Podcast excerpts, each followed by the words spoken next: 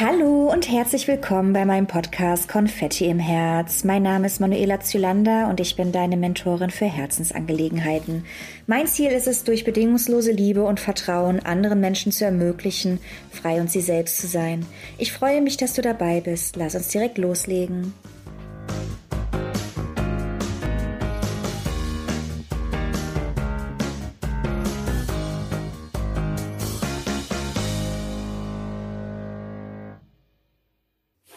Einen wunderschönen guten Morgen wünsche ich euch allen miteinander. Ich freue mich unheimlich auf diese Folge. Ich habe heute eine wahnsinnig tolle Frau bei mir zu Gast und zwar ist das die liebe Tabea Müller. Und heute geht es einmal um den Mann und zwar darum, wie Männer ihre friedvolle Kriegerkraft entwickeln können und dies als Ressource für sich erkennen und nutzen können, um ihre innere Stärke und ihre Herzenskraft und ihre Intuition zu stärken. Also heute geht es darum, entfessel deine Herzenskraft als Mann zur Veränderung deines Lebens und dieser Welt. Das ist heute ein ganz, ganz tolles Thema, gerade für die Männer, auch die sich gerne mit sich selbst mal wieder verbinden wollen und sich auch wieder mal das Mannsein erlauben möchten. Also verbinde dich mit dem friedvollen Krieger in dir, um alte Schmerzthemen zu lösen und in die Heilung zu bringen und erlaube dir endlich dein kraftvolles Mannsein in all deinen Lebensbereichen zu entfalten und lebensbejahend zu leben. Das ist die Passion von der lieben Tabea und ich freue mich wahnsinnig, dass sie heute hier ist und euch mit dieser wundervollen Folge ein bisschen bereichern zu dürfen. Ich wünsche euch ganz, ganz viel Spaß und hier ist die liebe Tabea. Hallo liebe Tabea, schön, dass du da bist. Hallo, liebe Manuela. Vielen, vielen lieben Dank für die Einladung zu deinem tollen Podcast Konfetti im Herzen und ich freue mich schon wahnsinnig auf unser Gespräch jetzt. Ja, sehr gern. Ich freue mich riesig, dass du da bist. Du hast ja auch ein ganz, ganz tolles Thema mitgebracht. Erzähl uns doch mal, wer bist du? Was machst du? Was sind, was macht dich aus? Was sind deine Herzensthemen, die du mit uns teilen möchtest? Ja, also ich bin Tabea Müller. Ich wohne in der Nähe von Frankfurt am Main, also hier im Rhein-Main-Gebiet und mein Anliegen ist es, Männern zu helfen, ihre friedvolle Kriegerkraft in sich zu entwickeln mhm. und dies als Ressource für sich zu erkennen und zu nutzen, um ihre innere Stärke, um ihre Herzenskraft, um ihre Intuition zu stärken und damit auch bessere Entscheidungen im Leben zu treffen, mehr Klarheit zu finden über sich selbst und ihr Leben mhm. und auch ihre Kreativität mehr zum Ausdruck zu bringen und Lösungen zu finden für Themen im Leben, die vielleicht nicht ganz so einfach aus dem Verstand zu lösen sind. Und oh. in diesem Bereich bin ich Coach und Mentaltrainerin und verbinde eben beide Elemente zusammen und mache also Einzelarbeit als auch Gruppenarbeit mit Männern. Mhm. Und wie sieht dir deine Arbeit da genau aus? Also was beinhaltet dein Coaching, wenn du mit Männern zusammenarbeitest?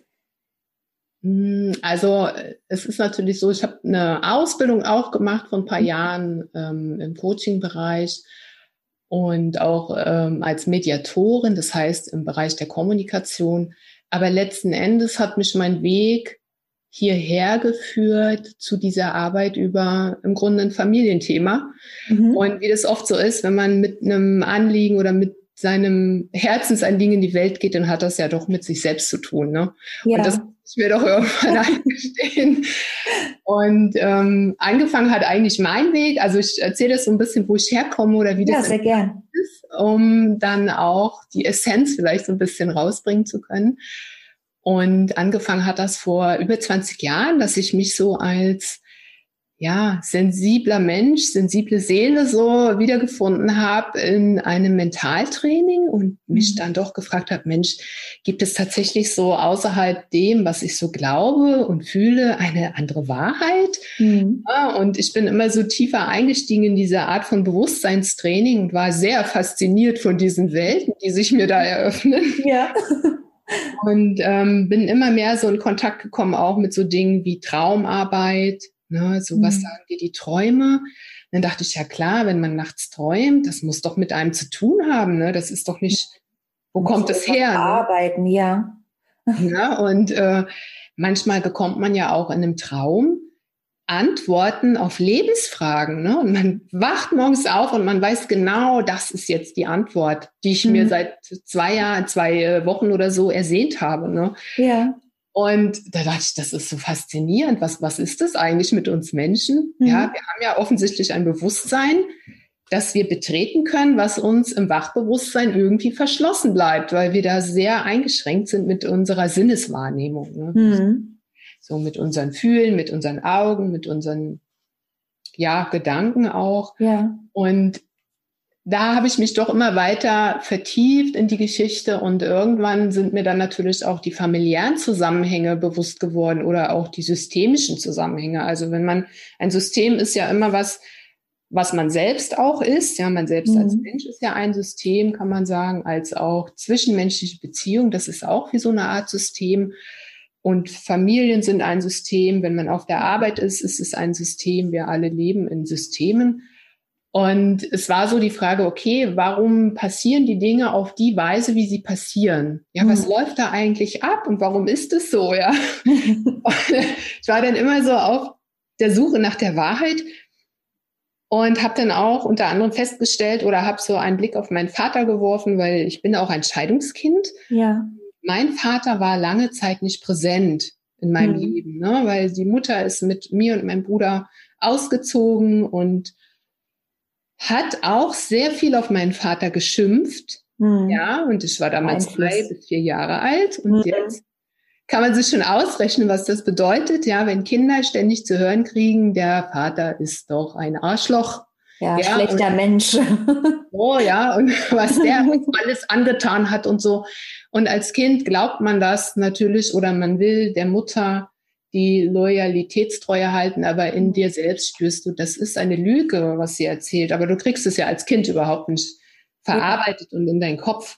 Ja. Natürlich. Du denkst ja auch nicht, warum sollte er anlügen? Ich meine, diejenige ist wütend und äh, redet dann sehr emotional und du fasst das ja dann nur auf und denkst, ja gut, das muss ja dann auch so sein. Ne? Genau. Ja.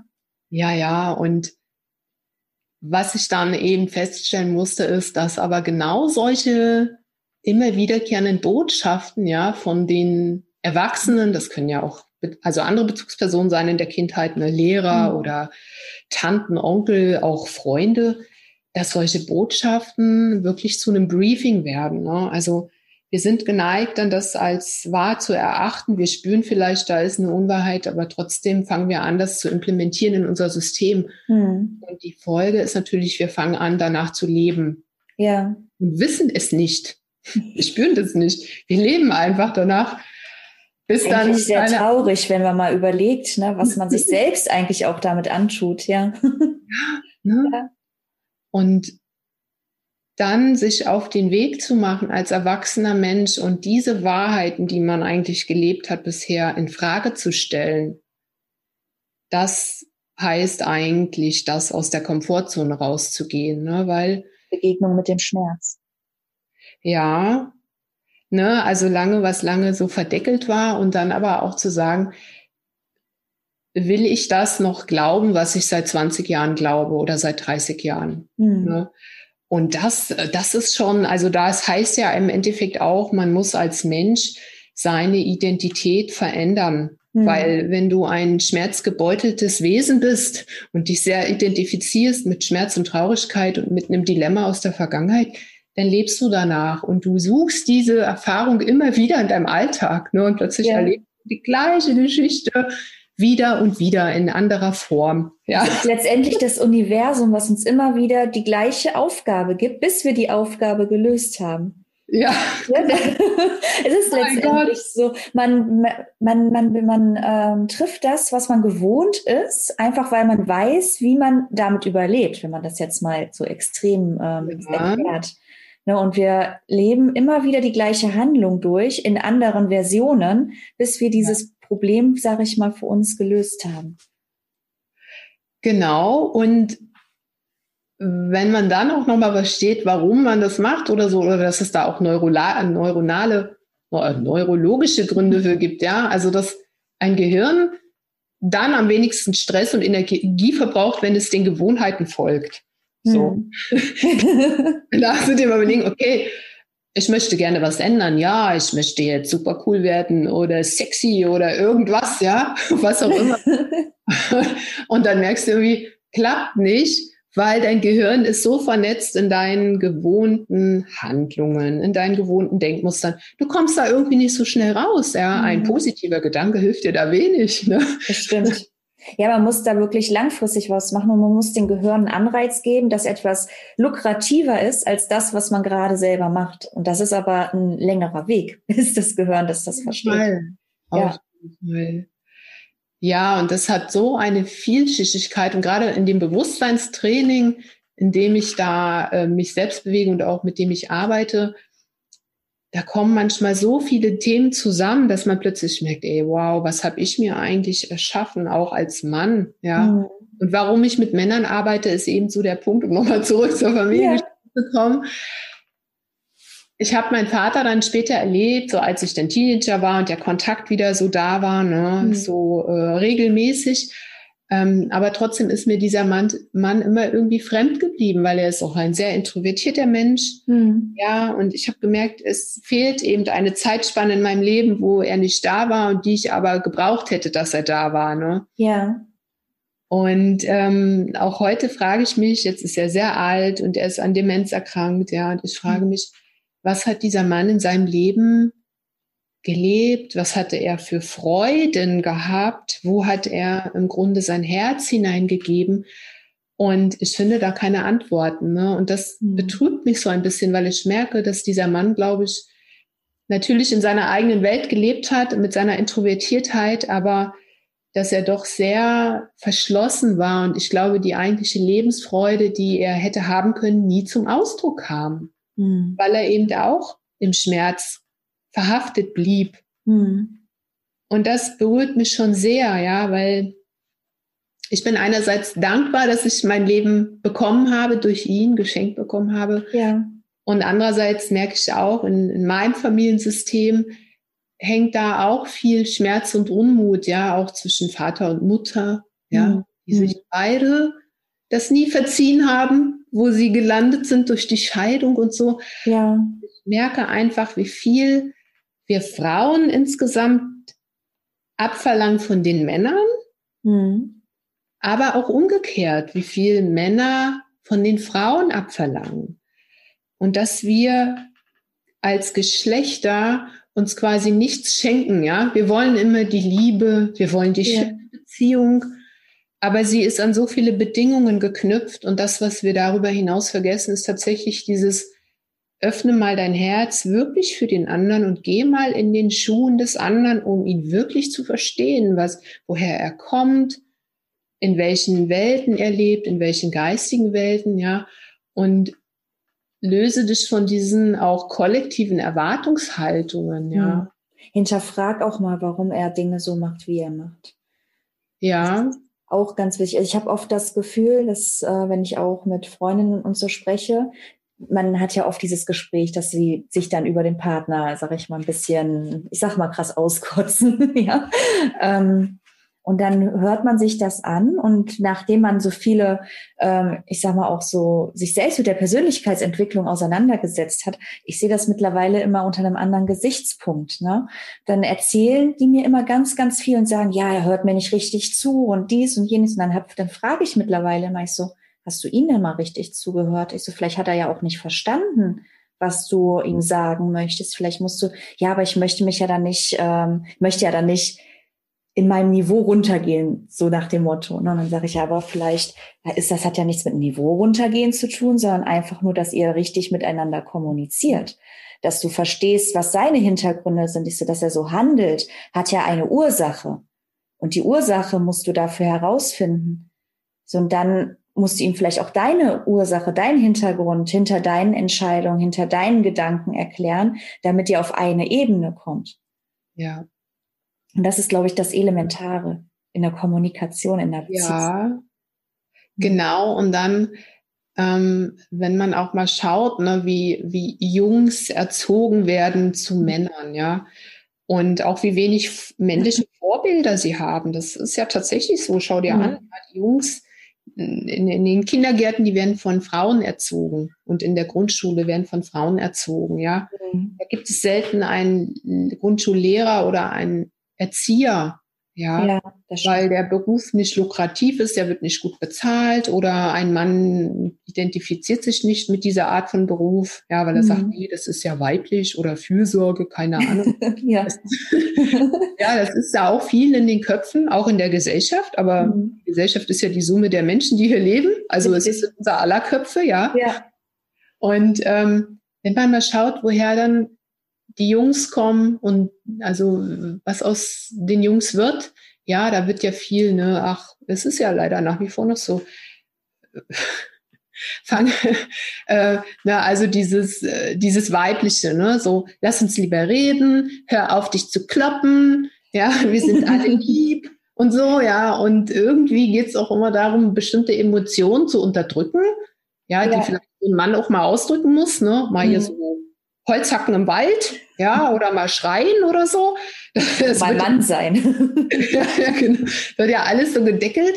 Und dann ähm, fragt sich der Mann vielleicht in 30 Jahren, wie er mit seiner Wut umgeht, wenn er die überhaupt spürt. Ja, mhm. oder er spürt vielleicht die Wut und, und fährt dann mit 200 km/h über die Autobahn, weil mhm. er kein anderes Mittel gefunden hat, um überhaupt seiner Wut mal Ausdruck zu verleihen. Ja, und äh, ja, das, das ist so ein bisschen, dass die Männer heute vielleicht auch so ein Stück weit orientierungslos sind, weil sie sich in ihrer Rolle als Mann, die man eigentlich seit paar hundert Jahren irgendwie meint, so muss ein Mann sein, ja.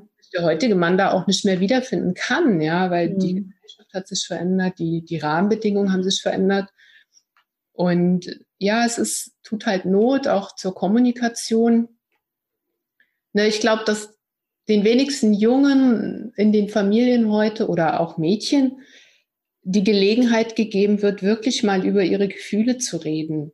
Mhm. Sie einzuladen als Kinder, hey, äh, du hast eine Stimme, du hast ein Wort, du darfst das ausdrücken, was du sagst. Wir hören dich, wir sehen dich und wir respektieren das auch, dass du ein eigener Mensch bist mit Gefühlen. Ja. Und äh, das, das ist kein Angebot, was groß gemacht wird. Also unterstelle ich mal, in meiner Familie gab es das jedenfalls nicht. Und ich arbeite ja nun auch mit Männern in meiner Generation eher zusammen, ja. Ich glaube, auch viele stellen sich halt über die Kinder, ne? Das wird dann nicht die Kinder auf Augenhöhe betrachtet, sondern drüber. Und dann äh, gerade ja. bei Männern ist, glaube ich, oft das Thema, du darfst nicht weinen. Ne? Das ist ja immer noch mhm. äh, total verankert. Wobei ich ja dann glaube, dass da dann eher die Wut dann oft zum Ausdruck kommt, weil Männer nicht wissen, wie sie ihre Traurigkeit äh, ausdrücken sollen. Ja, ja, ja, ne? Also das bestimmte Emotionen sind so versteckt, dass sie sich anders äußern mhm. und ähm, werden halt oft gedeckelt, genau. Und wenn jetzt, wie du in deinem Beispiel gesagt hast aus dem Freundeskreis, ne, eine, mhm. eine Frau sich auch schwer tut, da zu reden. Ich glaube, es ist ein Thema auf beiden Seiten, weil man muss als Frau das auch ein bisschen verstehen, wo der Mann herkommt ja. und auch ein bisschen dranbleiben, ja, mhm. und ihm immer wieder die Einladung aussprechen und vielleicht auch die Folgen aufzeigen, so nach dem Motto, hör mal, wenn du hier meinst, also jetzt mal krass gesagt, du bleibst ein emotionaler Holzklotz und du redest jetzt die nächsten ja. sechs Monate nicht mit mir, dann wird das Folgen haben. Es wird Folgen für unsere Beziehung haben. Es wird Folgen für mich haben, weil ich fühle mich dann auch von dir abgelehnt. Ich fühle mich ja auch nicht gesehen oder ich fühle mich von dir weggestoßen. Also der Mann muss auch verstehen, dass seine Kommunikation extrem wichtig ist, hm. dass er sich damit auch zeigt, dass er sich damit öffnet und dass das einen positiven Einfluss hat auf die Beziehungsgestaltung. Ne? Natürlich ja, das, die Kommunikation ist das A und O. Und ich glaube, dieses Verschließen verschlimmert eine Situation viel, viel mehr, als wenn man offen seine Gefühle anspricht. Und ich glaube auch, dass Frauen viel Verständnis haben, wenn sie wissen, also viele, ja. geht ja natürlich nicht um alle, aber wenn sie wissen, was in dem Mann vorgeht, ich kenne das noch von mir früher, ich habe dann oft nächtelang drüber gegrübelt, weil der Mann nicht mit mir geredet hat was denn in ihm vorgeht, habe ihn ja auch darauf angesprochen, aber ich habe einfach keine Antwort bekommen. Und das ist wirklich ein Ballast, den man sich dann auftut, äh, der nicht gesund für die Beziehung ist. Ja. Ja. Ja, ja, ganz genau. Und ich denke, das ist wichtig, dass man das dem Partner auch aufzeigt, hm. was das bewirkt, was sein Handeln bewirkt oder sein Nichthandeln bewirkt. Hm. Ja, dass, dass das eben Folgen hat auch für das System Familie, für das System Leben, auch für ihn, ja. Und es gibt da so ein schönes Beispiel. Es gibt da dieses Seelengespräch. Ähm, das habe ich mal auf, äh, von Christian Bischof, der ja auch Life-Coach ist, ja.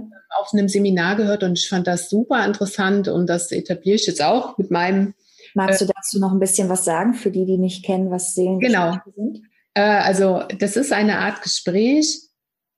Man nimmt sich Zeit, also im Grunde, wenn es geht, schon mehrfach die Woche mhm. für ein Gespräch und äh, als Paar. Und das Gespräch wird aber jetzt kein Dialog sein, sondern man setzt sich gegenüber, man nimmt sich 15 Minuten Zeit als Paar. Das ist nicht viel Zeit. Mhm. Ja, wenn man das alle zwei, drei Tage mal macht, ähm, dann ist das ja ein guter Zeitrahmen für den Anfang. Und man setzt sich gegenüber und jeder bekommt 7,5 Minuten Zeit zu sprechen. Mhm. Und jeder spricht dann aus seinem System, aus seiner Quelle, aus seinem Herzen heraus, was bewegt ihn gerade im Leben, wo sieht er sich gerade selbst, was hat er beim anderen empfunden, was ihn jetzt stört, ja. Also es geht auch darum, in Ich-Botschaft zu reden. Also nicht zum Ankläger zu werden, ne, du hast den Müll schon wieder nicht runtergebracht. hey, ich finde das leider ein bisschen unangenehm, wenn der Müll hier seit drei Tagen steht, weil es stinkt leider sehr. Oder ne, man kann ja einfach auch die Botschaft anders verpacken, weil mhm. natürlich hat ja auch jeder seine Aufgaben in einer Beziehung so. Und es geht darum, sich mitzuteilen, wo steht man jetzt, was empfindet man gerade, wie geht's einem. Und der andere hört nur zu. Mhm. Der sagt nichts, der hört nur zu, der kommentiert nichts. Und nach 7,5 Minuten wird gewechselt und dann ist der andere dran. Und der andere soll jetzt aber nicht auf das eingehen, was der Erste gesagt hat, sondern der andere spricht von sich. Mhm. Was bewegt ihn? Was, was stört ihn? Wo sieht er sich gerade im Leben? Wo möchte er vielleicht auch hin im Leben? Und äh, dann ist es so, dass der Zuhörer ebenso nicht kommentiert, nicht diskutiert. Und die Essenz ist, jeder nimmt das Gehörte mal mit ja. und denkt drüber nach, lässt es mal wirken. Ja, und, und fragt sich mal, ey, was, was hat er da jetzt eigentlich gesagt? Was hat er damit gemeint? Und könnte das vielleicht wirklich so sein? Und weil oft ist es ja so, wenn man ein Gespräch führt, ja, man fällt dann unter Umständen, wenn man getriggert wird, in so eine Diskussion, in eine Rechtfertigung, in eine Anklage. Und dann sitzt ja das kleine innere Kind am Steuer und nicht mehr der Erwachsene. Mhm. So ein bisschen aufpassen, dass wir da nicht so während der Emotionen landen. Und das Interessante ist noch, was ich dazu sagen möchte, wenn ein Mann in so einem Gespräch sich schwer zuzureden und nach drei Minuten aufhört, dann wird noch viereinhalb Minuten lang geschwiegen. Mhm. Es wird nicht dann gesagt, ah super, jetzt bist du fertig, jetzt fange ich an, sondern lass den mal. Lass den mal die Stille aushalten. Lass den mal sich spüren, was das vielleicht für eine Unruhe gibt, ja, oder für einen inneren Kampf, vielleicht auch manche Themen überhaupt aussprechen zu wollen oder zu dürfen. Ja, und, und dann den Mut zu finden als Mann, oh Mann, sag ich's jetzt, sag ich's nicht, ne? Mhm. Was auch immer mir am Herzen liegt. Und das Interessante ist, das schafft so viel Nähe, das glaubt man gar nicht, dass ein solches Gespräch, wo es darum geht, zuzuhören vom anderen, das auch mal mitzunehmen. Das schafft so viel Nähe zwischen den beiden als Paar. Das bringt die Verbindung wirklich auf ein neues Level. Hm. Ja. Das klingt sehr intensiv. Und ich glaube, das ist sehr gut für eine Beziehung. Ich jetzt auch mal so überlege, ich habe das selber noch nicht so gemacht, aber mein Partner und ich, wir setzen uns auch sehr oft einfach auf ein Sofa und reden nur. Ja. Wir, wir gucken dann kein Fernsehen oder so, sondern wir reden. Und da kommen auch ganz oft sehr, sehr spannende Themen dann so ähm, mhm. vor, die, wo man sonst gar nicht so mit rechnet. Ähm, und ich glaube, das ist so was ähnliches, weil wir lassen uns dann auch aussprechen und hören zu. Und wir versuchen tatsächlich auch so was Bedingungsloses, eine bedingungslose Liebe äh, zu führen. Mhm. Ist natürlich nicht immer leicht, ne? Das ist, äh, das, ähm, aber wir fahren damit sehr gut, weil wir eigentlich probieren, ähm, nicht irgendwas von dem anderen zu erwarten, sondern das zu genießen, was wir miteinander haben. Mhm. Und das finden wir sehr schön. Und ich meine, klar, man hat dann auch schon mal Unstimmigkeiten, aber wir versuchen wirklich darüber zu reden und ähm, dadurch haben wir eigentlich gar nicht groß diese Streitereien, die man bei anderen Paaren kennt, weil wir einfach die Sachen schnell ansprechen. Also ich, oder ich beispielsweise, ich bin aber auch sehr sensibel, so feinfühlig. Mhm. Ähm, ich hab, ich merke dann ganz schnell, wenn irgendwas nicht stimmt. Aber man merkt das ja an der Handlungen von dem Gegenüber. Also ich merke das zumindest, wie er sich verhält. Dann, dann bin ich immer schon so, nee, irgendwas ist hier gerade, sitzt gerade quer. Das merke ich. Ne? Das ist so ein Gefühl, Intuition und ich spreche das dann meistens auch an, weil ich bin dann tatsächlich so ein harmoniebedürftiger Mensch. Ich mag das nicht, wenn irgendwie Spannung in der Luft ist. Mhm. Ich möchte dann direkt wissen, was ist los. Und wir haben es dann auch schon so oft gehabt, dass dann nur so Missverständnisse ja. sind, weil, weil der Partner dann irgendwas falsch oder anders aufgefasst hat, als man es eigentlich gemeint hat. Mhm. Man gar nicht so diese, ich sag mal, derjenige hat sich dann direkt angegriffen gefühlt und ich habe da gar keinen Angriff in der, in dem, was ich gesagt habe, drinne gemeint oder auch gesagt. Und oft hat das ja auch dann damit zu tun, was vielleicht in der Vergangenheit der Partner schon erlebt hat, wo dann direkt die Anklage, sage ich mal, da war und man selber das aber gar nicht so machen möchte. Und da muss man dann halt auch echt aufpassen, äh, wie man kommuniziert. Ich muss da auch, und mittlerweile achte ich extrem drauf, wie ich Sachen zum Ausdruck bringe, ja. Weil ich möchte ja nicht irgendwie Verletzungen hervorrufen. Und manchmal sagt man dann auch Sachen, die findet der andere verletzlich, auch, also der ist dann verletzt, auch wenn man das selbst nicht so kennt. Ne? Ich meine, bei mir in der Heimat, bei mir in der Familie ist es so, da wird dann auch schon mal so, ja, ich will jetzt nicht sagen, dass dann äh, beschimpft wird, aber man, man sagt, naja, bist ja ein Arschloch, bist ja ein Idiot, aber das ist nicht so gemeint, ne? Und ja in der Partnerschaft, ich weiß, dass mein Partner das überhaupt nicht mag, ne, dass man, ja. wenn man sowas macht, dass er da auch ganz empfindlich drauf reagiert. Und von zu Hause bin ich es aber so gewöhnt, dass das halt auch schon mal so gesagt wird, ohne dass das böse gemeint ist. Und da muss man dann halt echt an sich selbst arbeiten und sagen, mhm. ja, er hat recht, das ist wirklich nicht so schön, wenn man das sagt. Ne? Und dann ja. äh, das halt auch wirklich anders versuchen zum Ausdruck zu bringen. Ja, ja, das, ja, das ist wirklich spannend, ne? Vor allen Dingen, solche Dinge lernt man oder bekommt man am ehesten mit, wenn man ja in Beziehung sich nahe kommt. Mhm. Ja. Mhm. Wenn du im Freundeskreis bist oder auf der Arbeit, okay, dann sagt man vielleicht mal was Falsches und dann, ach, der andere guckt schief, ich lass es. Aber ne, warum man das sagt oder was es wirklich in einem bewirkt, das sagt dir doch auf der Arbeit keiner, ja. So, nee. so, sondern das findet wirklich in engen emotionalen Beziehungen statt. Und deswegen sind ja auch Beziehungen so die Plattform, wo man sich selbst am ehesten kennenlernen kann und wirklich mal sich selbst auch fühlen kann, auch als Mann, wenn eben die Frau einen auf Dinge hinweist, ja, und mhm. sagt, hier, klar, ich setze dir jetzt einen Trigger, ja, jetzt rennst du frustriert raus, weil ich irgendwas vergessen habe, irgendwas gesagt hat, aber schau mal bei dir, warum dich das so frustriert eigentlich. Ne? Ich bin ja bereit, es zu ändern und das nicht mehr zu machen, aber schau mal bei dir, warum regt dich das eigentlich so auf? Hm. Und dann bekommt der andere erstmal Gelegenheit, sich selbst mal zu reflektieren oder zu sagen, ey Mann, ja klar, warum regt mich das eigentlich so auf, dass die Frau schon, er die Wurst vergessen hat einzukaufen?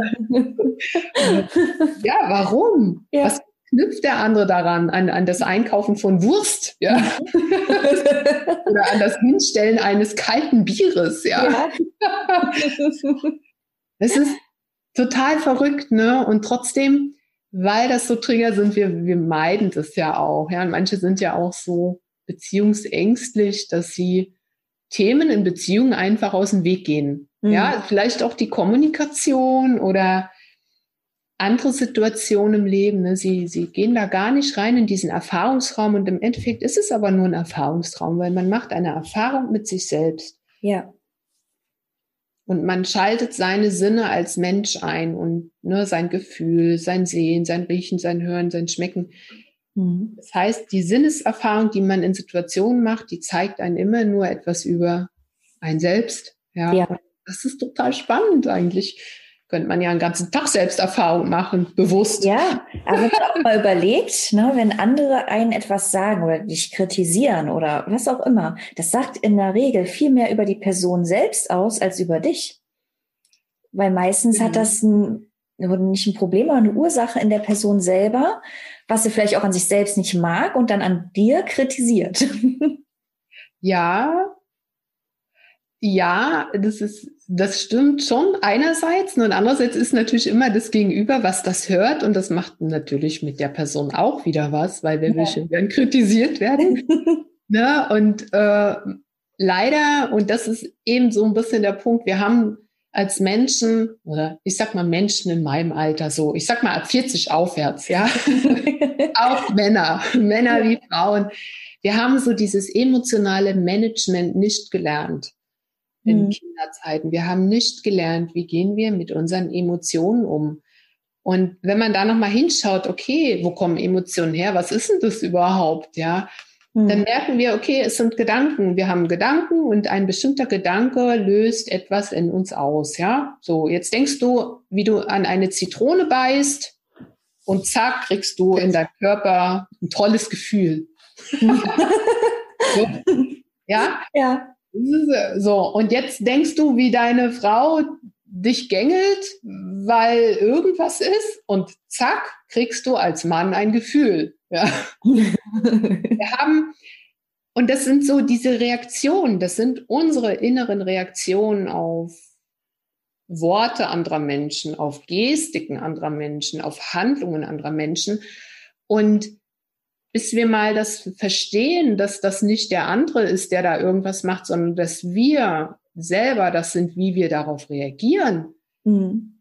Das musst du erst mal wirklich im Kopf klarkriegen und in deinem Gefühl klarkriegen, weil die Folge dessen ist ja, du musst dich mal selber in die Pflicht nehmen mhm. und ein bisschen Selbstschau betreiben und sagen, hey, scheiße, ich bin eigentlich der, der hier so komisch re reagiert. Ja. Reagiert auf irgendetwas und das hat mit mir zu tun, ja.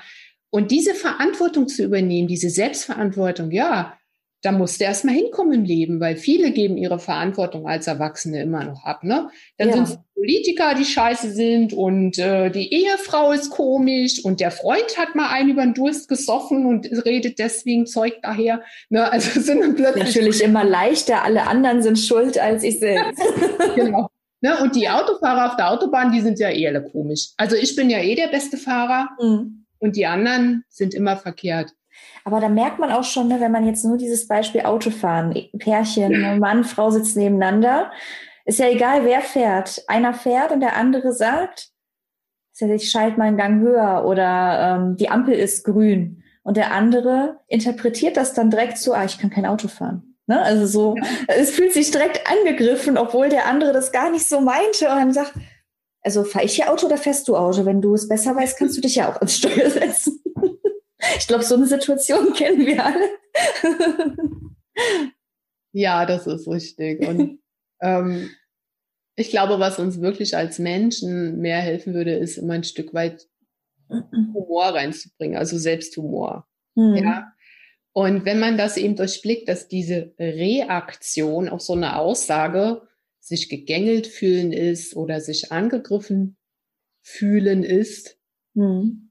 dass man einfach dann auch bewusst so ein Bewusstsein in sich hat und sagt, okay, ja, scheiße, ich fühle mich gerade gegängelt, weil sie was gesagt hat oder weil er was gesagt hat.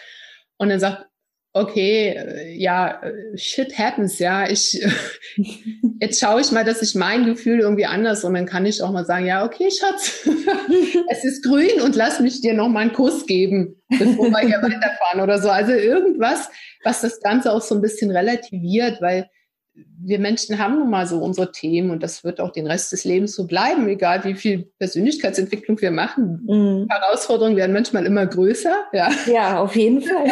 desto tiefer man gräbt, desto mehr holt man raus. ja, ne? Und so. Also wir entfalten, wir haben Gelegenheit, uns in diesem Leben zu entfalten. Und du kannst froh sein, wenn du 80 Jahre wirst und noch ein paar Jahre hast dafür. Ansonsten musst du halt im nächsten Leben nochmal antreten. So. und ähm, da kann man doch irgendwie froh sein, dass man eine Portion Humor in sich entwickelt und sagt, ja, so what, ich bin halt Mensch und das gehört auch dazu und es wird eine Lösung geben und ich muss nicht so verbissen bleiben. Apropos Autofahren, manchmal sitze ich im Auto, ja, und grüble und denke nach und ich bin ja auch so ein Mensch, der oft sinniert. Also morgens, wenn ich aufstehe, brauche ich erstmal eine Stunde Zeit mit meinem Kaffee, um vor mich hin zu sinnieren. Ich brauche auch morgens immer meine Stunde, um wach zu werden, meine Gedanken zu ordnen. Genau. Total spannender Prozess. Manche sagen, wieso hast du morgens eine Stunde Zeit für sowas? Ich sage, hey, das ist eigentlich Arbeit, weil das ist eine Innenarbeit, die ich da mache. Ne? Mhm. Manche meditieren morgens und manche gehen sofort los und laufen in ihren Alltag hinein. Naja, manchmal sitze ich halt im Auto und stehe an der Ampel und fange auch irgendwie an zu sinnieren und schaue in den Rückspiegel und denke, oh what, da sitzen zwei Menschen mit total heruntergezogenen Mundwinkeln, ja. Ah. So Mann und Frau, meistens ältere.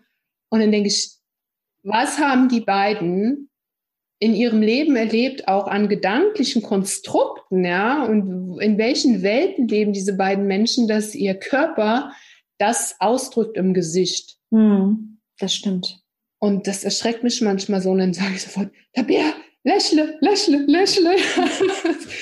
ja, und das ist eine gute Erinnerung manchmal, wenn wir andere Menschen so sehen, uns selber zu fragen, wollen wir auch so aussehen in zehn Jahren? Das stimmt.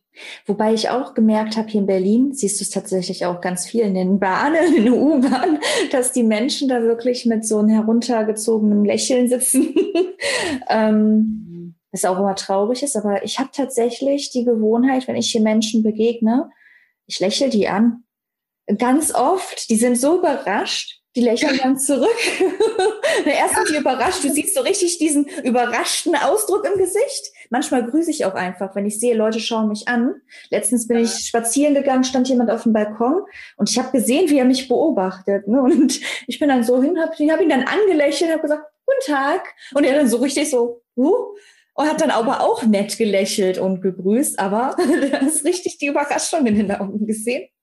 Das ist auch schön. Ne? Und dann habe ich aber das Gefühl, dass die Leute auch besser drauf sind, wenn sie auch die Freundlichkeit entgegengebracht bekommen. Ja, ja, ja. Ne? Und das ist so spannend, dass du das sagst, weil ich mache das auch manchmal. Ja. Und es ist echt so ein Moment der Überraschung, der da mhm. kommt, weil die Menschen sind so irritiert, dass sie plötzlich ein Lächeln kriegen oder einen aufmerksamen Gruß. Ja. Das ist in Deutschland so ungewohnt, glaube ich, und jetzt mit diesen Maskentragen noch schwieriger. Ne? Mhm. Ne?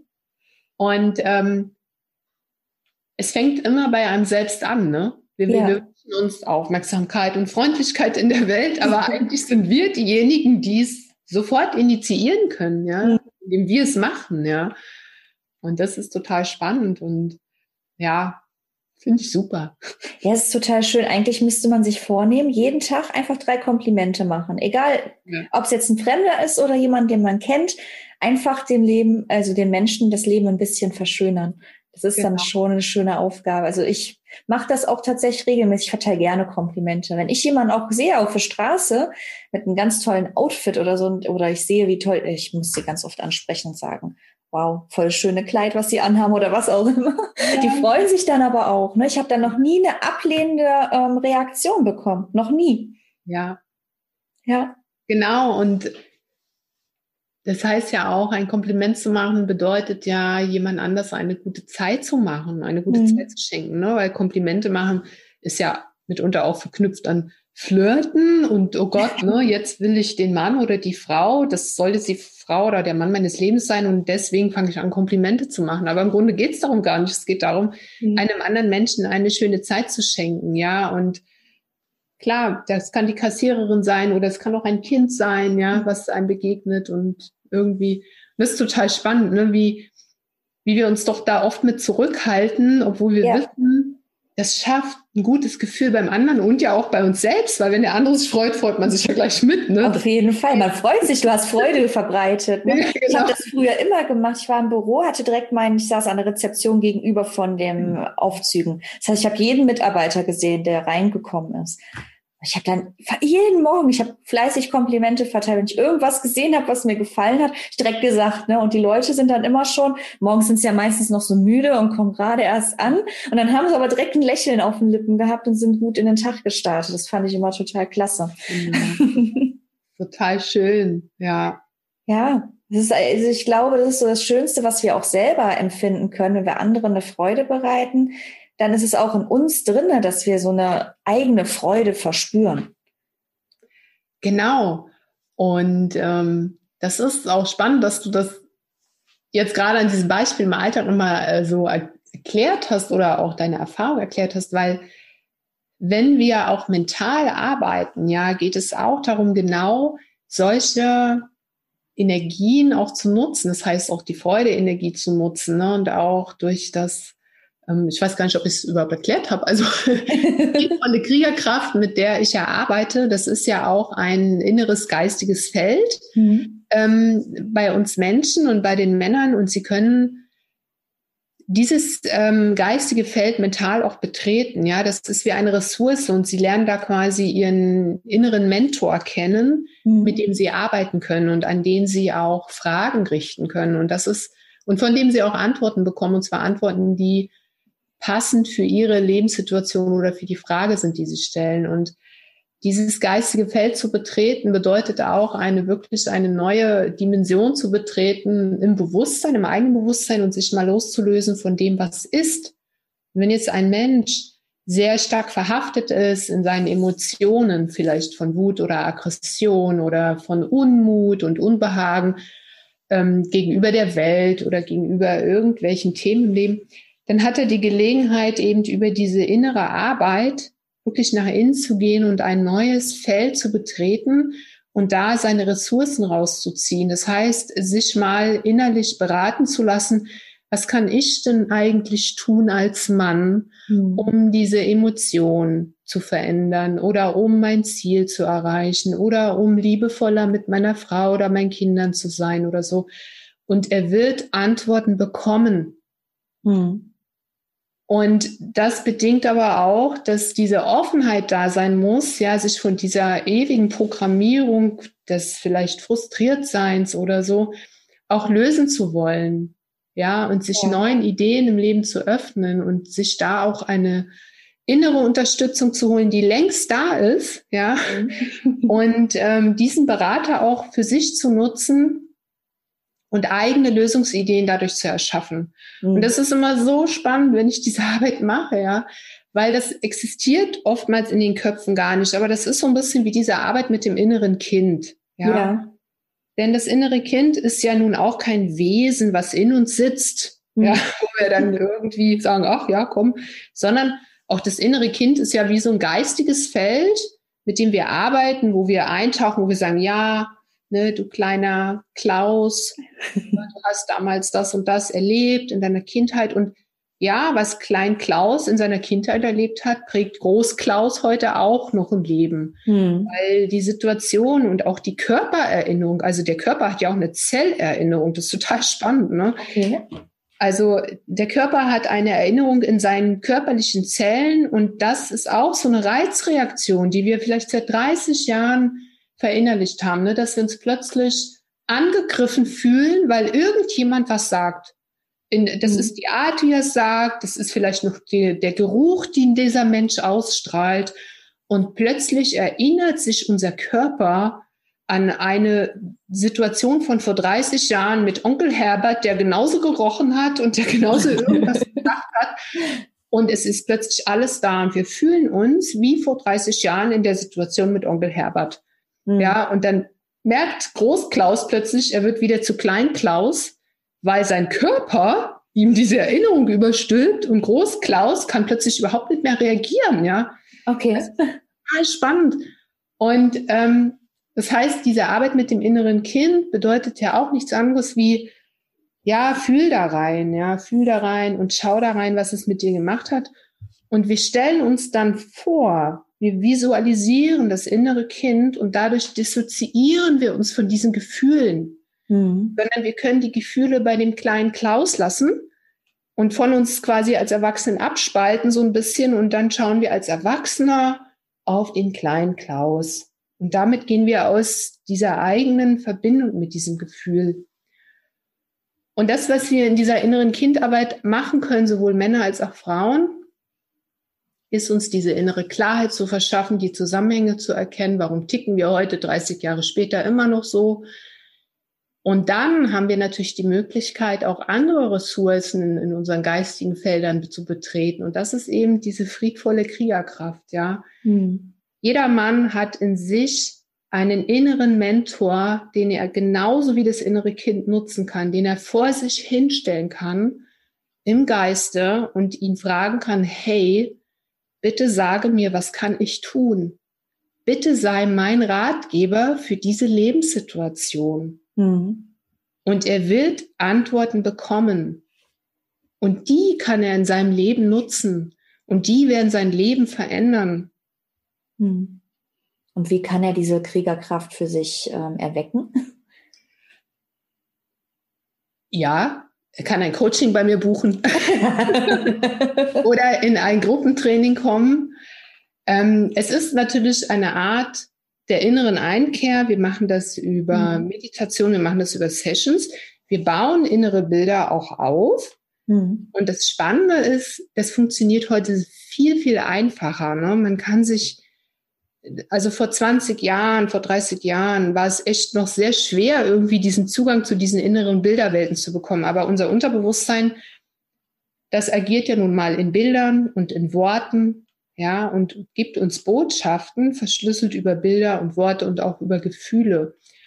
Und für uns ist eine Möglichkeit eben mit Fragen nach innen einzukehren und wirklich uns selbst gegenüber eine Ansage zu treffen, bitte gib mir eine Lösung für dieses Problem. Ja. Und ähm, es wird einem dann aufgezeigt in Form von Bildern, in Form von einem Gefühl. Ja, man macht also eine innere Reise mit sich selbst und erfährt dort etwas in diesem inneren Erfahrungsraum. Und daraus kann der Mensch, der diesen Erfahrungsraum in seinem Inneren betreten hat, wie zum Beispiel in einem Traum, wenn wir träumen, betreten wir auch Erfahrungsräume. Wir sind ja mittendrin im Geschehen und wir merken ja nicht, dass wir träumen. Mhm. Ja. Und auf diese Weise macht man dort auch eine Erfahrung, obwohl der Körper nicht so wirklich beteiligt ist, sondern es sind nur die Körpersinne beteiligt. Ne? Der Körper liegt ja im Bett.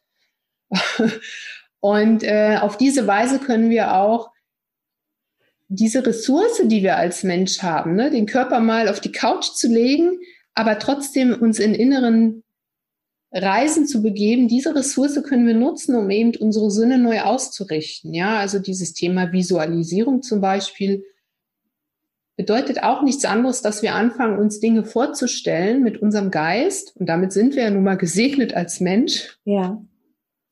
Und aus diesem Geiste heraus Ideen zu entwickeln und auch die dazu passenden Gefühle hervorzurufen und uns dann plötzlich mit all unseren Körpersinnen in dieses Bild hineinziehen zu lassen. Und allein das bewirkt eine Änderung mhm. im eigenen Erleben und dann auch in der Realität. Also wenn man sich vorstellt, ein liebevolles Gespräch mit seiner Frau zu führen oder mit seinen Kindern zu spielen, zum Beispiel, ja, Quality, Quality Time mit seinen Kindern zu verbringen.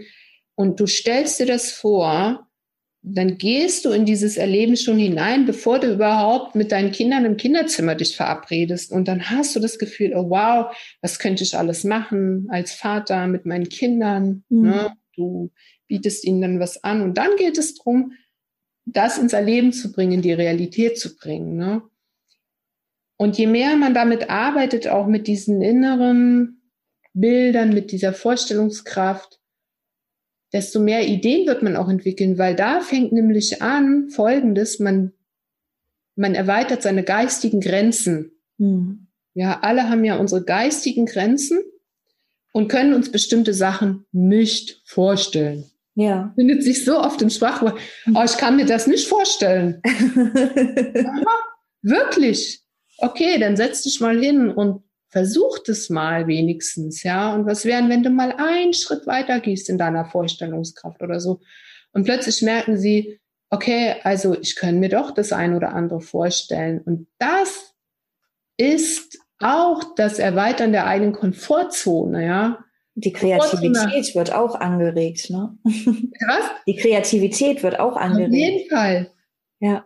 Ich weiß, ich habe mal kurz noch mal so einen kleinen Einschub. Du darfst gleich sofort weitermachen. Mir fällt nämlich gerade so eine Situation ein. Ich als Kind, ich weiß das noch wie heute, mein äh, Stiefvater und so, die haben sich immer über mich lustig gemacht, weil ich musste dir vorstellen, ich hatte immer einen Schulweg von einer Stunde. Ich musste mit dem Bus äh, zur Schule fahren, weil ich komm, kam vom Dorf ursprünglich. und bin dann immer von der Bushaltestelle zurück zur Wohnung und das waren, ja, so, wenn man schnell gegangen ist, eine Viertelstunde. Ich bin aber immer so verträumt gewesen. Ne? Ich bin dann immer, ich habe bestimmt eine halbe Stunde für den Weg gebraucht, weil ich bin immer ganz entspannt bin ich gegangen, weil ich hatte ja auch Schulschluss, ne? mir alles in Ruhe angeschaut, war in meinen Gedanken und bin einfach ganz entspannt nach Hause gegangen. Und mein Stiefvater und auch mein Opa, die standen immer am Fenster und haben mich gesehen oben auf dem Berg und meint, ach, die, die Ela kommt, ja, aber das dauert ja jetzt bestimmt noch eine Viertelstunde. Die ist ja immer so, die ist ja immer so lahm und die, das wird ja eh nichts mit ihr. Aber ich habe einfach meine Umgebung genossen ja. und war einfach in meinen Gedanken versunken und habe mir alles ganz genau angeschaut. Und das fällt mir in dem Moment, wo du es gerade erzählt hast, so ein, weil ich habe einfach meine Gedanken genutzt. Ich war in meiner eigenen Visualisierung, meiner eigenen ja. Welt, wenn man es so möchte, und habe halt die Umgebung bewusst wahrgenommen. Und alle haben sich immer darüber lustig gemacht, wie ich so lange nach Hause gebraucht habe. Aber ich hatte ja Zeit, also ich hatte ja keinen Zeitdruck. und das ist total spannend, was du auch sagst, weil a dieser Zeitdruck ist nicht da ja, mhm. aber im Grunde, wir haben ja alle 24 Stunden am Tag. Ja. Ist nur die Frage, wie nutzt man die und ist mhm. man vielleicht bereit, mal morgens eine Stunde aufzustehen, ja. Mhm. Und ähm, das Zweite, was du sagst, du gehst so völlig auf im Jetzt, ja. Ja. Und heute denke ich mir, das ist echt ein bisschen suspekt so, aber wenn heute ein junger Mensch so einen Arbeitsweg hätte wie du oder so einen Schulweg mhm. wie du und hätte kein Handy dabei, der wäre ja. so verloren, der wäre so mit sich selbst konfrontiert. Stimmt. Ja, der wäre, der könnte das nicht aushalten, höchstwahrscheinlich. Ja. Ja, und damals gab's noch, also ich habe mit 14 mein erstes Handy gekriegt, aber auch nur, weil mein Bus, der fuhr nur einmal die Stunde, manchmal sogar nur alle zwei Stunden. Und wenn ich diesen Bus verpasst habe, habe ich dann meine Mutter angerufen, damit mich irgendwer abholen konnte. Und ich kenne noch die Zeiten, da bin ich immer zum Elektroladen gelaufen und habe gefragt, ob ich telefonieren darf und hatte dann schon so ein ein Viertel vom Weg hinter mir. Ja, ja. Aber ich hatte in dem Moment kein Handy. Die Handys früher, mit denen konntest du ja nicht spielen oder ins Internet. Das war ja wirklich nur genau. zum Telefonieren. Genau. Und das, was du beschreibst, ich kann es total gut nachvollziehen, weil ich verliere, habe mich damals auch sehr verloren in diesen träumerischen Welten, ja, weil sich mhm. auch wegzuträumen ist ja auch eine Möglichkeit, sich aus der Realität zu ziehen, ja, also auch das ja. darf man nicht vergessen.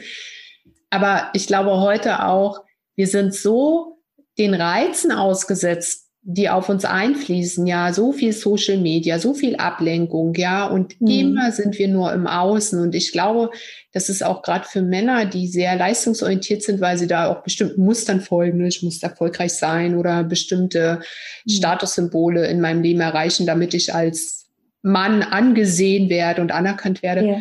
Und es ist so eine Herausforderung dann für diese Menschen auch zu sagen, ich lasse mal jetzt die Finger vom Außen und ich gehe wirklich mal nach innen. Hm. Und dann aber dann so konfrontiert zu werden mit dieser Unruhe, mit diesem Stress. Also ja. wenn man einem Mann, also es gibt tatsächlich auch Männer, die, die fangen, die, die sind so damit überfordert, wenn ich sage, bitte leg dich mal hin auf den Boden, atme mal und so, da merkst du plötzlich, da ist so ein Widerstand gegen diese Ruhe. Mhm. Es ist für die nicht kaum auszuhalten. Und dann sagst du, doch, du bleibst jetzt da. Du liegst, du, du atmest dich jetzt mal durch dieses Gefühl hindurch mhm. und weiche nicht aus. Und wie oft weichen wir im Leben aus? Ne? Wie oft zücken wir das Handy, oder wie oft essen wir irgendwas, obwohl wir gar keine Nahrung brauchen. Ne? Wir wollen ja. uns irgendwie trösten mit irgendwas. Oder wir, keine Ahnung, haben Sex, ne? so Spannungsabbau. Keine, also es gibt so viel Ablenkung im Leben und so wenig Gelegenheit manchmal, die wir uns selber schenken, um nach innen zu gehen und uns selber mal so in den Frieden zu bringen. Auch mhm. selbst und mal das alles im Außen zu lassen, was im Außen ist. Ja, ja auf jeden Fall. Aber da hilft das wirklich. Ne? Ich denke mir auch so, ach, ich war eigentlich damals immer sehr entspannt. Ne? Also ich saß dann eine halbe, dreiviertel Stunde an der Bushaltestelle, habe auf meinen Bus gewartet. Manchmal hatte ich ein Buch mit, aber mehr auch nicht. Manchmal saß ich dann da auch genau. eine Dreiviertelstunde nur rum und habe dann so geguckt. Manchmal bin ich dann auch gelaufen, habe ich gedacht, okay, der Bus kommt in einer Dreiviertelstunde, okay, gehst eine Station, dann an der nächsten Station, ah, okay, du hast noch äh, 35 Minuten, gehst du noch eine Station. Genau. so hat man sich die Zeit vertrödelt, ne, damals. Na, und ich sag dir, ich kann das so gut nachvollziehen, was du sagst. Das ist so entspannt. Das ist so entspannt auch für das Nervensystem, ne? Ja. So Löcher in die Luft gucken. Ich meine, ich bin ja auch so ein Kind aus der DDR. Wir hatten ja nicht mal Telefon, ja. Mhm. da konntest du auch manchmal nichts machen. Und wenn die Eltern berufstätig waren, also auch die Mütter waren ja Vollzeit berufstätig, ja, das äh, war ja schon ein anderes Konzept wie bei den westdeutschen Frauen, die vielleicht zu Hause bleiben konnten oder Teilzeit arbeiten konnten. Das mhm. heißt, man war auch als Kind in der Schule und dann im Hort und dann auch zu Hause und bis die Mama kam, ist dann noch mal ein, zwei Stunden vergangen und dann, was hat man da gemacht? Ja, man hat sich beschäftigt und manchmal habe ich nur auf meinem Bett gelegen und geträumt eine halbe ja. Stunde oder so. Und ich habe das genossen. Mhm. Und das kann sich heute ein Kind kaum noch vorstellen. Sag heute meinem Kind, ah, leg dich doch mal eine halbe Stunde aufs Bett, mal Löcher in die Luft oder so. Was? Nee, ich muss Netflix und außerdem, ja, ich muss raus und hier im Handy ist das und äh, nee, was ist Stress oder ja, früher war es ja auch so Kreide, hast du dir so diese Kästchen auf dem Boden gemalt. Wie nannte sich das nochmal? Kästchen, Kästchen oder so, genau, Kästchen hüpfen oder Seilspringen oder Gummitwist. Gummitwist. Aber ich, ich, muss sagen, es hat immer Spaß gemacht. Also wir hatten keine Handys. Ja, das kannst du heute meinem Kind erzählen. Das, oh Gott, was? Bewegen? Rausgehen und bewegen? Ja. Hallo, du gehst jetzt mal raus spielen. Mit anderen, mit Menschen. Genau raus. Das kenne ich noch von früher. Du gehst jetzt raus, du halt, wirst kein Stubenhocker. Wir wurden ja, ja, genau. Stubenhocker genannt, ne? Und wir mussten immer rausgehen. Ja. Und hast du eigentlich noch persönlich gerade ein Ziel, einen ganz großen Traum, den du gerade verfolgst? Ganz großen Traum, ja, du, ich habe tatsächlich einen großen Traum. Ich möchte mal auf einer Bühne stehen, ja. So, mhm. Also singen nicht. Aber ähm, doch, ich wünsche mir wirklich in der ähm, Männerarbeit und in der Gruppenarbeit für Männer ähm, noch mehr Ideen und Inspiration geben zu können, weil ich es auch für extrem wichtig halte, dass Männer sich heute auch neu verbinden in Gruppen. Hm. Und zwar auch wirklich in, in so Gruppen, wo sie gemeinsam mit sich selbst auch ja arbeiten oder mit sich selbst sind, wo sie sich auch gegenseitig unterstützen können. Und das ist so wertvoll, weil ein, ein Mensch, ein Mann, der sich schwer tut, sich zu öffnen oder in Kontakt zu gehen, wenn der plötzlich hört, weil andere ähnliche Themen haben und davon mhm. berichten, aus ihrem Herzen berichten oder ihren Weg, von ihrem Weg berichten, wie sie Dinge bewältigt haben im Leben, wie sie Krisen bewältigt haben, das ist ein, ein Beispiel oder ein Vorbild für diesen Mann, es ihm gleich zu tun und sich mit ihm auszutauschen, in Kontakt zu gehen und das ist so wertvoll, wenn Männer auch aufhören, in Konkurrenz zu gehen, sondern in Kooperation zu gehen. Hm. Ich glaube, dann erreicht man auch viel, viel mehr, ne? wenn man miteinander spricht, wenn man schaut, wie hat wie hat's denn jemand anders gemacht? Was kann ich von ihm lernen, dass ich auch erfolgreich bin? Oder wie können wir sogar zusammenarbeiten, dass wir beide äh, dadurch viel mehr davon haben? Einzelgänger ja ist meistens also schwer. Es, es, geht schon gar nicht, also nicht nur so um berufliches, sondern auch um das Private, weil mhm. es ist so heilsam, wenn Männer sich zusammentun und in ihrer männlichen Kraft sich auch wiederfinden und auch schauen, hey, ist es nötig, dass ich so und so durchs Leben gehe oder ist es eigentlich der falsche Weg? Mhm. Ja, wie kann ich mich mir Unterstützung holen? Und der äh, Björn Thorsten Leinbach ist ja auch ein ähm, Männertherapeut und der hat viele Bücher geschrieben und der hat diesen Begriff Bevaterung mhm. geprägt. Ja, es gibt den Begriff Bemutterung. Ja. Den Begriff, Begriff Bevaterung, aber diesen Begriff gab es erstmal gar nicht. Ne? Kennt man gar nicht.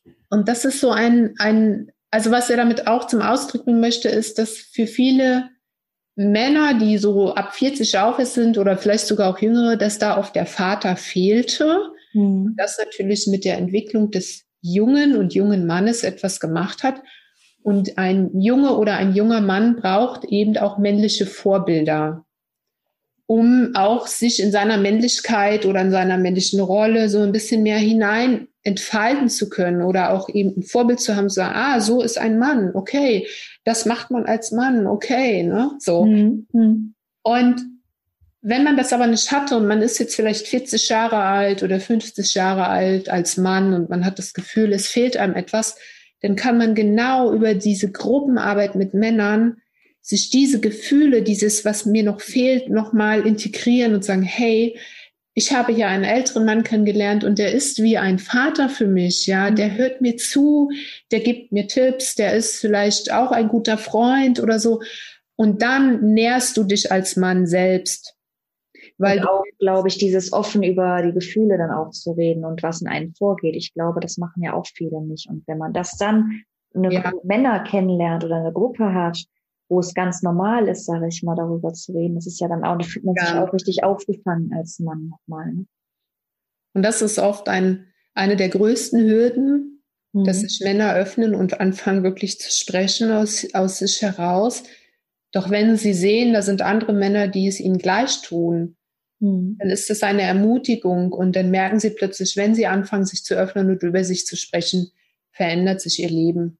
Mhm weil sie merken plötzlich, sie haben eine Stimme, sie können etwas zum Ausdruck bringen und es ist gut so, dass sie so sind, wie sie sind und dass sie so viel Potenzial und Stärke in sich tragen, dass ihnen oft gar nicht bewusst war, ja, weil oft unser Selbstbild und das Fremdbild ist oft so verschieden. ja. ja. Das stimmt. Also, und da kann ich wirklich nur dazu ermutigen und einladen, Männer, kommt in eure Kraft und in eure Herzen. Ihr seid gut so, wie ihr seid und ich helfe euch gerne, ein Stück eures Weges zu begleiten und einen Raum dafür zu eröffnen. Wunderschön.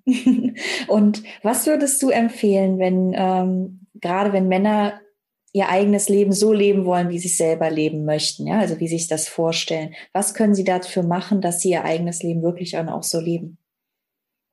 Also ich denke, das A und O ist als Mann sich mal seiner Werte bewusst zu werden, mhm. die man im, in seinem Unterbewusstsein letzten Endes tief verankert hat, ja, und das wissen viele auch gar nicht, warum machen sie bestimmte Dinge im Leben, warum machen sie bestimmte Dinge nicht, ja.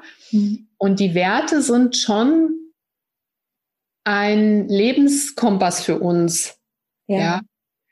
Und sich das mal bewusst zu machen und dann mal abzugleichen mit den Rollen, in denen man lebt, weil jeder Mensch hat seine Rollen, ja. Und der Stephen Covey, der hat ja da verschiedene Bücher zugeschrieben. Der war, glaube ich, so ein Zeitmanagement. Mhm. Experte, was auch immer. Und er hat aber gesagt, naja, du musst mal schauen nach deinen Rollen, wie viele Rollen lebst du. Ne? Also wenn du als Mann ein Ehemann bist, hast du die Rolle des Ehemanns. Wenn du ein Angestellter bist, hast du schon eine zweite Rolle, du bist Angestellter. Dann bist du natürlich auch ein Sohn. Das ist eine dritte Rolle zum Beispiel und ein Sohn wenn jetzt die Eltern verstorben sind, okay, dann bist du zwar Sohn, aber diese Rolle wird jetzt nicht mehr ausgefüllt, so in dem Maße. Aber wenn du ein Sohn bist, der sich vielleicht um seine kranken Eltern kümmern muss, mhm. wird in deiner Rolle als Sohn viel Zeit und Ressource abverlangt. Ne? Das heißt, deine Rollen, die du hast, oder wenn du ein Hundehalter bist zum Beispiel, dann bindet auch dein Hund eine gewisse Zeitkapazität das heißt, als Rolle, äh, in deiner Rolle als Hundehalter bist du auch gebunden. Das heißt, mach dir mal bewusst, in welchen Rollen deines Lebens du steckst. Und das können 10, 20 sein, ja, wenn du in fünf Vereinen tätig bist, ja, und, und so weiter. Und dann mach dir klar, dass du im Grunde sieben Rollen deines Lebens gut ausfüllen kannst. Hm. Und wenn es mehr sind, wirst du den Rollen nicht mehr gerecht. Okay. Und das ist auch wichtig mal zu beleuchten, wo als Mann bringst du dich ein, in welchen Rollen steckst du. Und das mal in Kombination zu bringen mit deinen Werten, ist total mhm. spannend. Ne? Wenn du jetzt den Wert hast, zum Beispiel hm, Ernährung. Ne? Ernährung mhm. ist wichtig und du weißt, Ernährung ist gut und körperliche Bewegung. Ne? Und dann ähm, hast du eine Rolle und bist Vater von zwei Kindern. So. Mhm. Und wenn du das mal zusammenbringst und sagst, hey, ähm, Ernährung als Wert ist mir ja wichtig und äh, ich lebe in der Rolle als Vater. Wie könnte ich denn den Wert in meiner Vaterrolle besser noch einbringen? Könnte ich meinen Kindern was vermitteln über Ernährung? Wie könnte ich die Hausaufgabenzeit, die ich jetzt vielleicht mit meinen Kindern habe, kombinieren mit einer guten Ernährung, ne, indem ich ihnen vielleicht sage, hey, Schatz, trink mal ein Glas Wasser vorher, damit dein Nervensystem aktiviert wird, bevor du dich an die Hausaufgaben setzt. Ne? Ja. Und diese Art von Bewusstheit in seinen Alltag einzubringen, auch als Mann und das auch mal zu beleuchten, da wirst du auch innerlich so wach. Ja, wow, äh, eigentlich lebe ich doch eigentlich schon ganz gut. Ne? Ja. Ähm, ich, ich bringe schon total viel ein in meinem Leben hier, in meinen Rollen, in meinen Werten. Und wenn du merkst, irgendwo klappt es noch nicht so, dann liegt es auch an dir, das zu nutzen, diese Ressourcen zu nutzen und zu sagen, okay, ich schaue mal, wie ich meinen Kindern vielleicht mehr über gute Ernährung beibringen kann oder über Kräuter oder irgendwas, mhm. weil es wird ihnen dienen für ihr späteres Leben, ja. Ja, jeden Dann hast du deinen Job gut gemacht. Voll schön. Wenn wir gerade bei den Werten sind, was sind denn deine drei Werte, nach denen du lebst? Ähm, ja, Werte ähm, verändern sich ja auch mit der Zeit. Natürlich hat ein 20-Jähriger andere Werte wie ein 50-jähriger Mensch. Hm. Meine Werte sind Humor, Nachhaltigkeit und Verbindung. Also Natur und Nachhaltigkeit. Und was ich gemerkt habe, weil ich bin ja auch durch viele Schmerzthemen bei mir gegangen, ja, bis ich meine meine emotionalen Schmerzen so mal so weit geklärt habe, dass ich gedacht habe, so, jetzt ist mal da Schluss. Aber ich habe gemerkt, wenn ich meinen Humor nicht gehabt hätte, hätte ich das auch so nicht bewältigen können. Und manchmal rüttelt mich das selber so auf, dass ich einfach über mich lachen kann. Und das ist, das ist einfach gut, ja. Und mhm. ich muss auch sagen, ich bringe das auch gerne in meine Arbeit dann ein, weil ich denke, ja. Das ist tatsächlich so, weil Humor hilft genau, dich wieder zu dissoziieren von diesen Themen. Und du kannst dann plötzlich über etwas lachen und schaust dann nur noch auf das. Und mhm identifizierst dich damit nicht mehr zu 100 Prozent. Und denke ich, das ist total gut, ja. Also wir Menschen, wir bräuchten noch mehr Humor. Auf jeden Fall. Eigenhumor. die, die Menschen lächeln viel zu wenig. Also Humor ist auf jeden Fall angebracht. ja, das ist so schön. Das macht das Leben auch wirklich leichter, ja. Auf jeden Fall. Ja. Super. Du, ich komme jetzt schon zu meinen drei Abschlussfragen. Ja, hau raus. Ja. Hast du ein Lebensmotto? Äh, meine Lebensmottos, die ändern sich wie die Kalenderblätter. ich kann es dir gar nicht sagen. Aber ich habe hier, äh, ich habe mal so einen schönen Kalender mal gehabt. Ich sag dir mal jetzt ein Motto, das passt zwar nicht zur Männerarbeit, aber ich finde es super passend. Ja. Der schlimmste Fehler von Frauen ist ihr Mangel an Größenwahn. das ist schön. Das ist wirklich schön. Ist mal heute mein Motto. Ja, ne, finde ich gut den Spruch. Und gibt es denn Bücher, ein Buch oder zwei, die du empfehlen kannst, die dich selber zum Nachdenken äh, angeregt haben? Gut, ähm, da möchte ich gerne mal jetzt äh, zum Thema Männerarbeit mhm. zwei äh, Autoren gerne nennen oder drei. Mach so mit. Das eine ist äh, der Björn Süfke. Ja. Der ist auch Männertherapeut, hat verschiedene Bücher geschrieben und ähm, der hat auch so einen guten Humor, wo ich denke, oh ja, super, es ist so schön, dich zu lesen. ähm, gut, wenn es um Bewusstseinstraining im weitesten Sinne geht, kann ich auch den Dr. Joe Dispenza empfehlen, ne, der auch sehr viel in diesem Bereich arbeitet. Und ähm, was ich auch ein sehr schönes Buch fand, war von da David Dada. Ein Buch auch zum Thema Mann. Ich kann auch gerne nochmal ja. den oder den, den Titel. Titel raussuchen, weil äh, der David Dada ist auch ein Mann, der ähm, sich be im Bereich Persönlichkeitsentwicklung und auch im Bereich, im Bereich spiritueller Weg eines Mannes ähm, sehr engagiert und auch viele Kurse gegeben hat und da dachte ich, oh, das berührt mich auch sehr, wie er über Männer schreibt und wie er darüber schreibt, wie Männer in ihre Herzenskraft kommen können und was wichtig ist. Und auch gerade im Umgang mit Frauen, ja. Weil äh, Frauen sind ja manchmal sehr emotional und auch ich, ja. Ja. Und mein Lebenspartner, der muss da sich manchmal auch was anhören. okay, ich höre dich, komm mal her, Schatz, ich nehme dich mal in den Arm, es ist alles gut. Ich denke, ja, und genau so ist es. Du musst gar nicht mit mir diskutieren, du musst einfach nur kommen, mich in den Arm nehmen. Mich im Arm, genau. Und das ist die männliche Kraft, die ich einfach manchmal brauche. Ich brauche keine Diskussion. Ich, die diskutieren will und er kommt und nimmt mich einfach mit seinen starken Armen und drückt mich. und ich denke, ja, er braucht's nicht. Genau. Das stimmt aber. Ich, manchmal denke ich auch, oh, nimm mich doch einfach in den Arm. Dann ist wieder alles gut. das ist oder? Genau. Ich habe letztens auch gesagt, da habe ich gemerkt, das Gespräch geht in eine Diskussion und habe ich gesagt, Schatz, ich habe jetzt gerade keine Lust zu diskutieren. Komm her an meinem Ja, weil manchmal ist ja auch immer sehr energieraubend, ne? Und dann denke ich, habe mir so gedacht, nee, ich habe jetzt gerade keine Lust, diese Energie in eine Diskussion zu bringen. Ja, ja. ja. Und wenn du eine Sache auf der Welt ändern würdest, welche wäre das? Egal was es ist. Ich würde mir, und dann würde ich meinen Zauberstab rausholen und dann würde ich allen Menschen auf der Welt einen Geistesblitz geben, der ihnen aufzeigt, wie gehen wir miteinander um gerade? Wie gehst du mit dir um? Wie gehst du mit anderen Menschen um?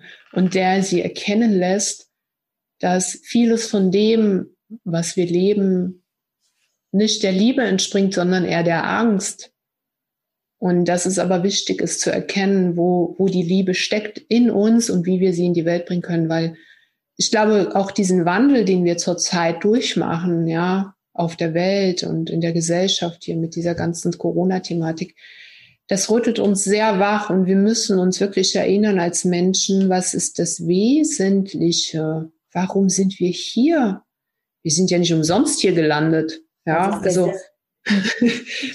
und das Wesentliche ist, ein achtsamer Umgang miteinander zu sein und auch andere Menschen ja, vielleicht ein Stück weit auch sein zu lassen, wie sie sind, sie verstehen zu wollen und vielleicht auch etwas vorzuleben, was man anders haben möchte, was viel friedvoller ist, was viel liebenswerter ist und uns auch mal von diesem ganzen äußeren Stress verabschieden und ins Innere einkehren und da unseren eigenen Frieden finden, weil die Veränderung, die wir jetzt brauchen, die fängt wirklich in uns selbst an, weil wenn wir gut für uns sorgen, wenn wir gut für die Familie sorgen, wenn wir da einladend werden und sagen, hey, wir schaffen das und es ist alles gut. Das ist eine Energie, die jeder Mensch sofort aufbringen könnte, die die Welt verändern könnte.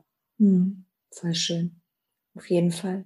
Und das ist so der Friede, den ich mir wünsche, den auch die Männer in sich finden. Hm. Und manchmal reicht es einfach, leg deine Hand aufs Herz und atme mal und komm mal bei dir an und fühl dich mal und gut ist. Tief ein- und ausatmen. Das hilft schon ganz viel. Total und die Frau umarmen. Ja, genau. Und dich selbst umarmen. Danke, liebe Tabea. Es war super, super schön. Schön, dass du da bist. So eine tolle, powervolle Frau wie du braucht die Welt auf jeden Fall. Ich finde es toll, mhm. dass du die Männer so motivierst und auch wieder zu sich selbst bringst und ihren Krieger, nee, Kriegeskraft hast du gesagt, ne? Ja. In sich selbst finden, finde ich ganz klasse. Also weiter so und deine Energie, die du ausstrahlst, ist super. Und ich glaube, da können die Männer sich auch ganz viel von ziehen und auch alle anderen, die du unterstützt. Ja. Also vielen lieben sehr Dank. Ich danke dir auch. Ja. Für das wunderschöne Gespräch und für deine Energie und für deine Zeit. Ja, danke dir auch für deine Zeit. Das ist, das ist nicht selbstverständlich. Ne? Wir verschenken Zeit. Das ist auch sehr ja. wertvoll. Ich wünsche dir auch alles, alles Liebe und Gute für deinen tollen Podcast. Dankeschön. Für die Verbindung von Menschen, die du schaffst. Und das ist so großartig und so von Herz zu Herz. Und es ja. wird so viel Früchte tragen in den Herzen anderer Menschen. Und da freue ich mich noch sehr, sehr viel zu hören und inspirierende Menschen bei dir kennenzulernen. Dankeschön. Ja, die Menschen müssen raus. Die Menschen müssen gehört werden. Nicht nur ich darf sie hören, sondern die ganze Welt darf sie hören. Das ist genau. das Ziel dahinter. Super. Dann sage ich jetzt mal bis bald, liebe Tabea. Danke. Und ich wünsche dir einen wunderschönen Start in die Woche und einen schönen Tag noch. Danke. Dir auch, liebe. Ja, Ciao. tschüss.